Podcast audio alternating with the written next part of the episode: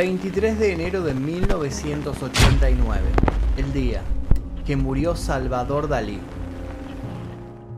Pocos días antes de esa fecha, el dueño de uno de los bigotes más famosos de la historia decidía, desde la cama del hospital, cambiar sus últimos deseos sobre el destino de su invaluable obra artística y de su mismísimo cuerpo. No era de extrañar, su familia, la Escuela de Bellas Artes y otros artistas lo habían echado en algún momento u otro de su seno despreciándolo. No es raro entonces que el hombre que supo provocar a grandes mecenas, a colegas y a la opinión pública, tanto con sus creaciones como con sus palabras, pidiera ser embalsamado y luego enterrado en su propio museo. Después de todo, Dalí nunca había echado a Dalí de su vida.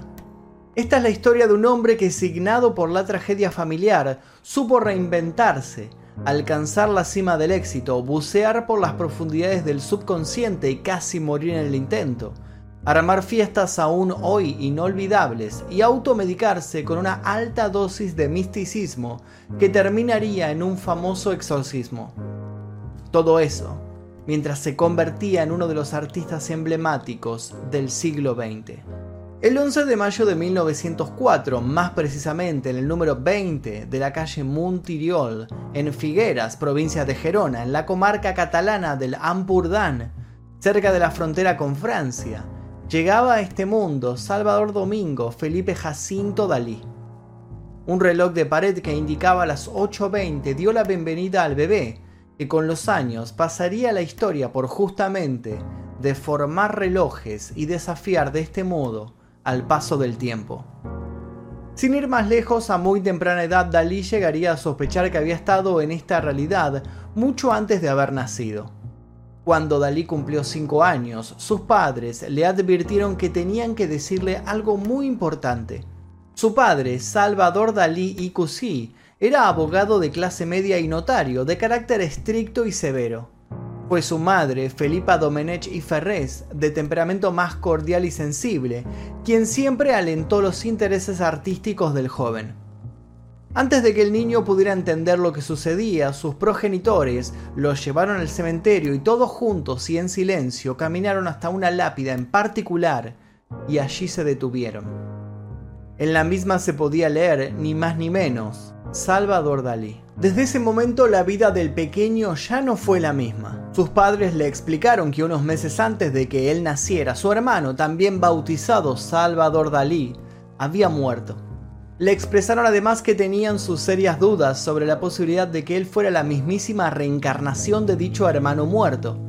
Las fechas coincidían como para sospechar que mientras un Salvador Dalí moría, el otro estaba siendo engendrado. No es de extrañar entonces que Dalí sufriera una crisis de personalidad y deseara con todas sus fuerzas separarse de aquel fantasma que de alguna manera lo completaba.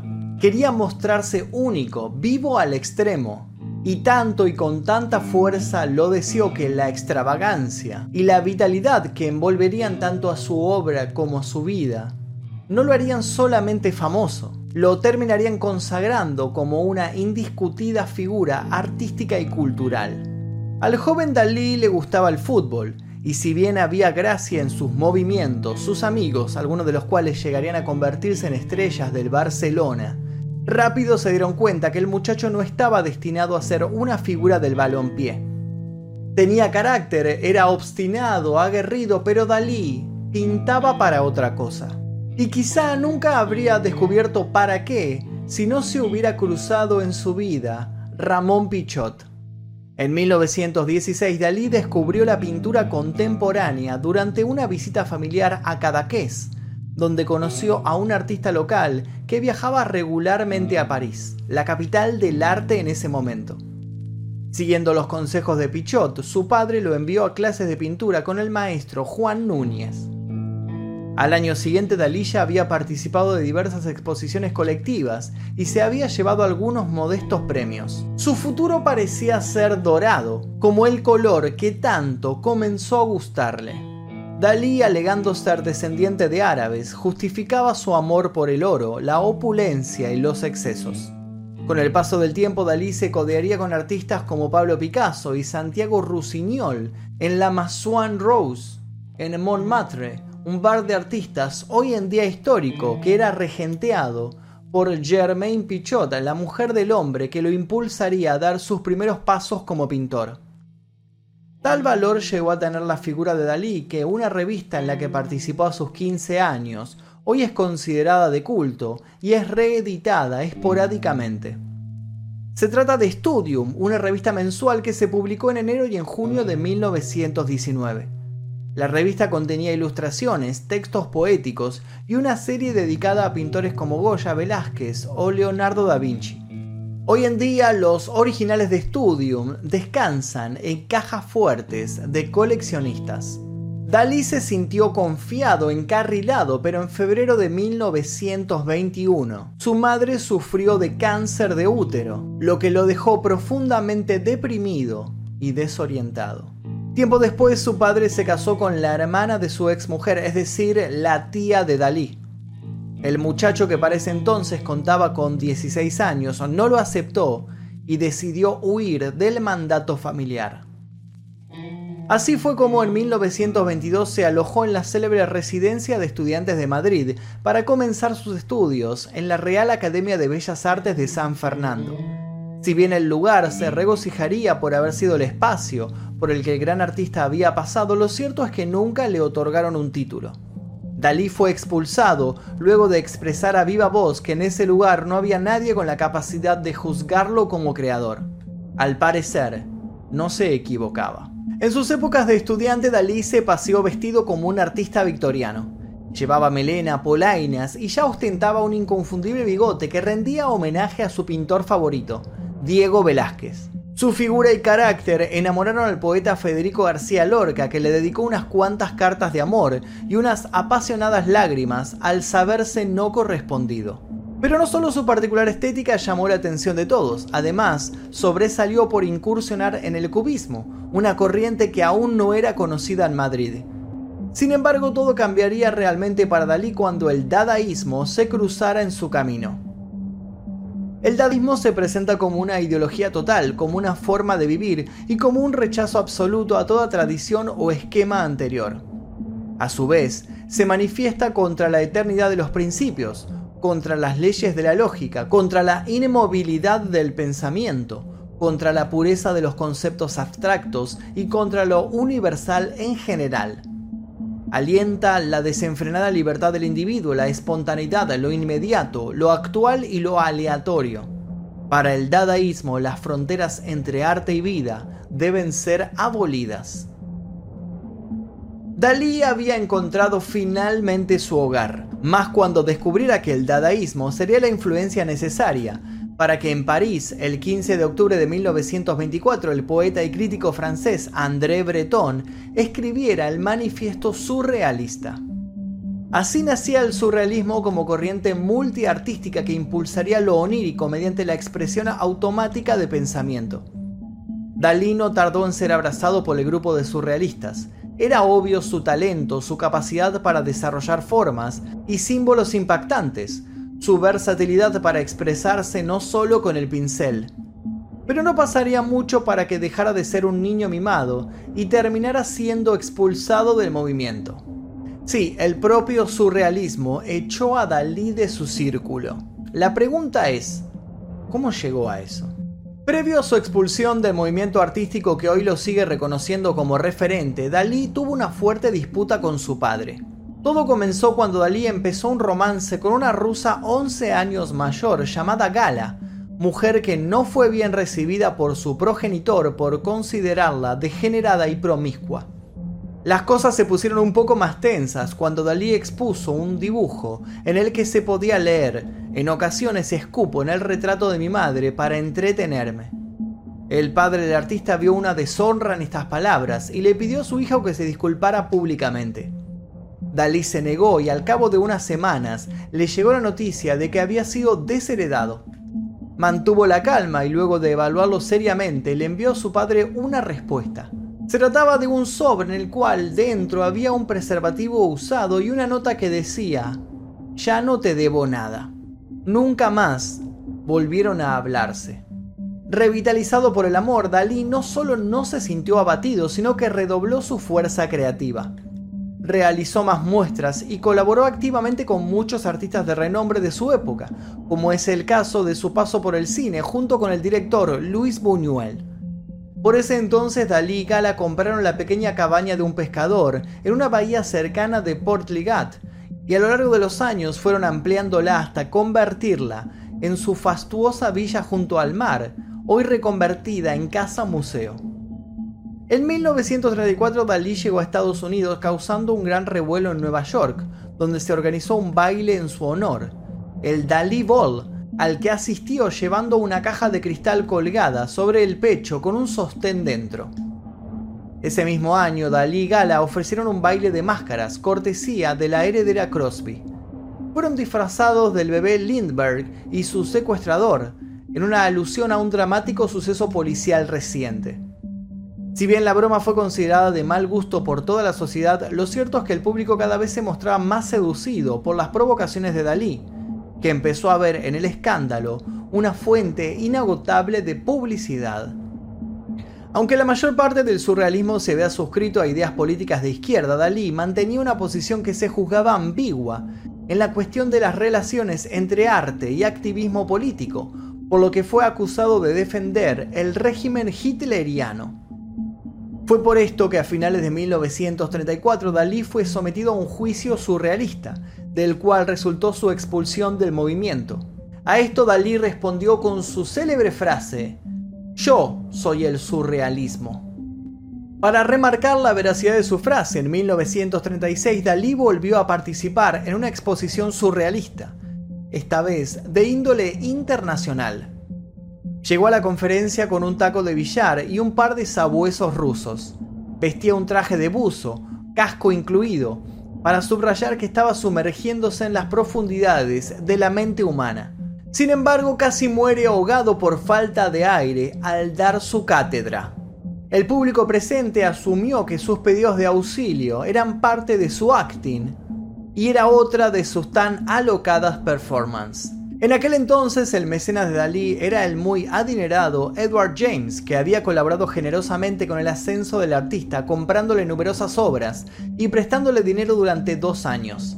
En 1939 Breton, furioso por todo esto, desordenó las letras de Salvador Dalí y creó el anagrama despectivo Avida Dollars para criticar la pasión desmesurada de este por el dinero. Otros surrealistas comenzaron incluso a hablar de Dalí en pretérito perfecto. Sin embargo, Dalí estaba más vivo que nunca. Tan vivo que llegó a creerse poseído por alguna especie de espíritu o de demonio. Un espíritu o demonio que se le terminó volviendo en contra. Durante la guerra, Dalí y su esposa vivieron en los Estados Unidos. Fue una de las épocas más fructíferas de su vida pero también discutida por ciertos críticos que veían que Dalí difuminaba la frontera entre arte y bienes de consumo volcándose cada vez más en el diseño y en artículos comerciales. En esos años Dalí diseñó ilustraciones para ediciones traducidas al inglés de clásicos como El Quijote, también aportó decorados para la película Spellbound de Alfred Hitchcock y emprendió con Walt Disney la realización de una película de dibujos animados al estilo fantasía que se llamaría Destino y que quedó inconclusa. Recién en el año 2003 terminaría de editarse. También escribió una novela titulada Hidden Faces sobre un salón de moda para automóviles. Diseñó intrincados guiones, un libro de cocina y una autobiografía alimentó su obsesión con los rinocerontes, dado que creía que en el cuerno de este animal residía un espiral algorítmico perfecto. También tuvo tiempo para conocer a Freud, encuentro del que ambos terminaron ciertamente decepcionados y se intrigó como siempre por todos los avances de la ciencia de la época, haciéndolos convivir con entusiasmo en sus obras, que siempre contaban con pinceladas de modernidad que las volvían atractivas y sublimes. No perdió oportunidad para realizar excéntricas fiestas llenas de desbordes y extrañezas. Pescado servido en tacos de aguja, ostentosos trajes de unicornio, paños de leche y muchos símbolos que se cree que eran pistas de algún mensaje secreto. Dalí también se paseó con animales exóticos ganándose el repudio de ambientalistas y se hizo la fama de ser un gran masturbador que gozaba de ver a su compañera con otros amantes. Aceptó la decoración de un escaparate de unos almacenes en la Quinta Avenida de Nueva York, pero a último momento se realizaron modificaciones sin su permiso y Dalí terminó lanzando una bañera contra una de las vidrieras. Fue detenido y tuvo que pagar todos los desperfectos. Lo que más hizo Dalí esos años, aparte de aparecer en diarios y revistas por sus excentricidades, fue desarrollar y exponer lo que dio en llamar su método crítico paranoico. El aspecto que Dalí encontraba interesante en la paranoia era la habilidad que transmite esta al cerebro para percibir enlaces entre objetos que racional o aparentemente no se hayan conectados. Su musa estaba en alza, su genio tapaba las nubes. Pero entonces las cosas se salieron de control. Ya no pudo conciliar el sueño, sufría alucinaciones y la fiebre lo invadía de modo imprevisto. Fue entonces cuando decidió contactar a un fraile italiano con fama de exorcista. Ya finalizada la guerra y durante un viaje a París, Dalí comienza a manifestar alteraciones en su personalidad y aterrorizado decide recluirse aún más en su fe. Según sus biógrafos, es la época en la que vuelve fervientemente al catolicismo. Dicen que un párroco de Notre Dame lo asistió en sus males, pero con resultados deplorables.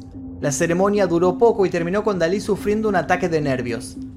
Teniendo en cuenta la gravedad del asunto, las autoridades eclesiásticas francesas convocaron a un joven fraile italiano que ya había realizado con éxito dos exorcismos. Su nombre era Gabriele Maria Berardi.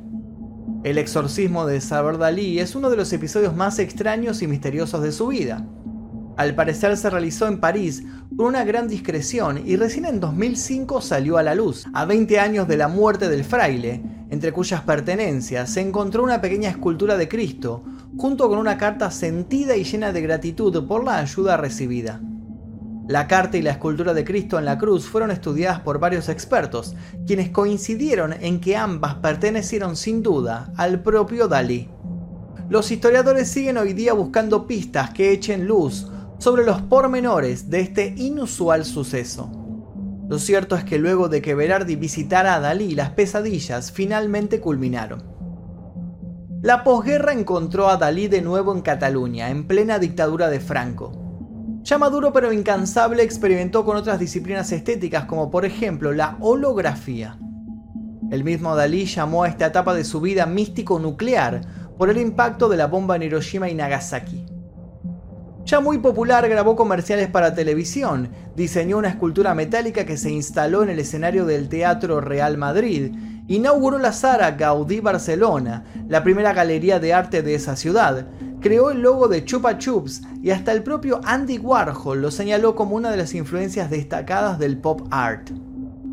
Yoko Ono quiso comprarle un pedazo de su bigote, pero Dalí, que sospechaba que la compañía de Lennon era una bruja, prefirió embaucarla metiendo hierba en un sobre y vendiéndosela a una elevada suma de dinero.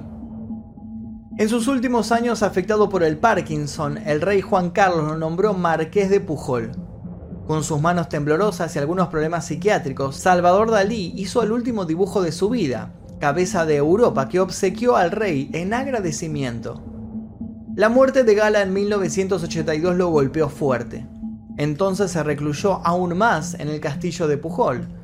Cerraba las ventanas, se negaba a hablar con las visitas y colgó los pinceles. Dejó de comer, pesaba apenas 47 kilos y alternaba momentos de lucidez con otros donde parecía desorientado y muy irritable.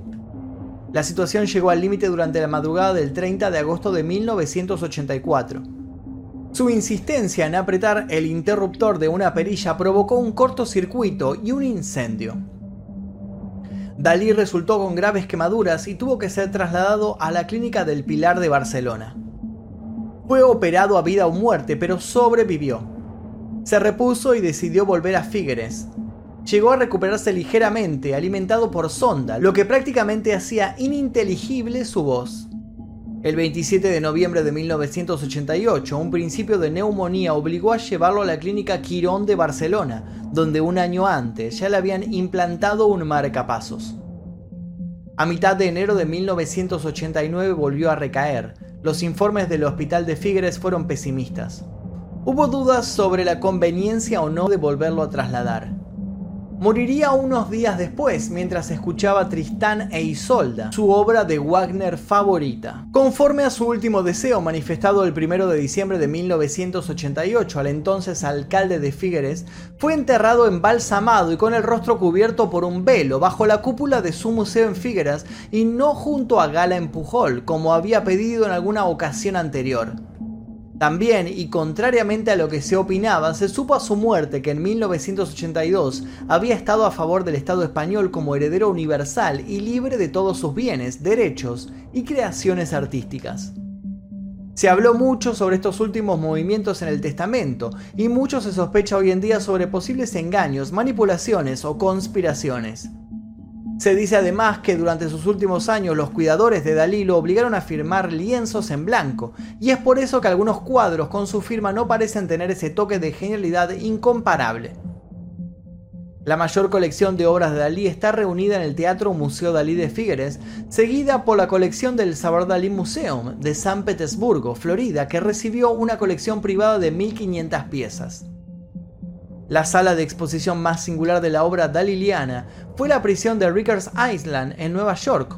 Un boceto de una crucifixión donada por el autor permaneció colgado durante 16 años en el comedor colectivo, antes de ser trasladado a las oficinas de la penitenciaría por su seguridad. De ese lugar, donde solo accedían oficiales, el dibujo fue sustraído en 2003 y no ha vuelto a aparecer. Una muestra del singular poder de la obra de Dalí para congregar a la gente la encontramos en las sucesivas retrospectivas de su obra, que se han realizado en diversos museos de todo el mundo.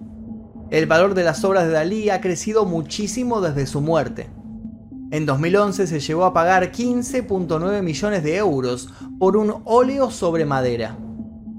Una de sus obras fue posesión del jefe del narcotráfico Pablo Escobar en Medellín y sirvió como canje ante una extorsión.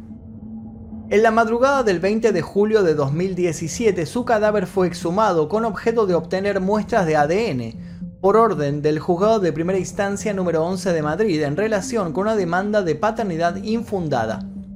Su embalsamador, presente en el momento de la exhumación, declaró que al retirar el pañuelo de seda que ocultaba el rostro de Dalí pudo ver que su bigote seguía intacto, marcando las 10 y 10 como él quería. En 2018 se subastaron obras originales de Dalí pertenecientes a una familia argentina. En enero de 2020, una docena de esculturas de Dalí fueron robadas de una galería en Suecia. Cada una rondaba los 55 mil dólares. Escultor, grabador, pintor, escritor, Dalí logró sobresalir en todo lo que tocó. Y así logró cumplir lo que de chico siempre había deseado, escapar, como fuera, de la muerte. Escapar de esa lápida con su nombre que lo marcó y también lo acompañó durante todo su existir. Hay que aclarar además que incluso muerto siguió siendo provocador. Según el forense que lo atendió el día que dejó de respirar, su corazón siguió latiendo 25 minutos después de muerto, gracias al marcapasos. De algún modo u otro, su trascendencia logró ser literal y no solo simbólica. Por otro lado, es difícil imaginar que embalsamado como está, no se encuentra muerto, sino que está soñando y que lo seguirá haciendo por el resto de la eternidad. Y hasta aquí el video de hoy sobre Salvador Dalí, espero que les haya gustado lo que estuve contando. Estuvimos juntando un montón de datos peculiares y decidimos centrarnos más en estas peculiaridades, en estas extrañezas, en estas extravagancias, más que en relatar su vida en sí. Si les gustó, les pido por favor que dejen su like, se suscriban. Si todavía no lo hicieron, activen notificaciones, los invito a ver otros videos también en este canal. Mi nombre es Magnum Befisto y esto fue El Día Que.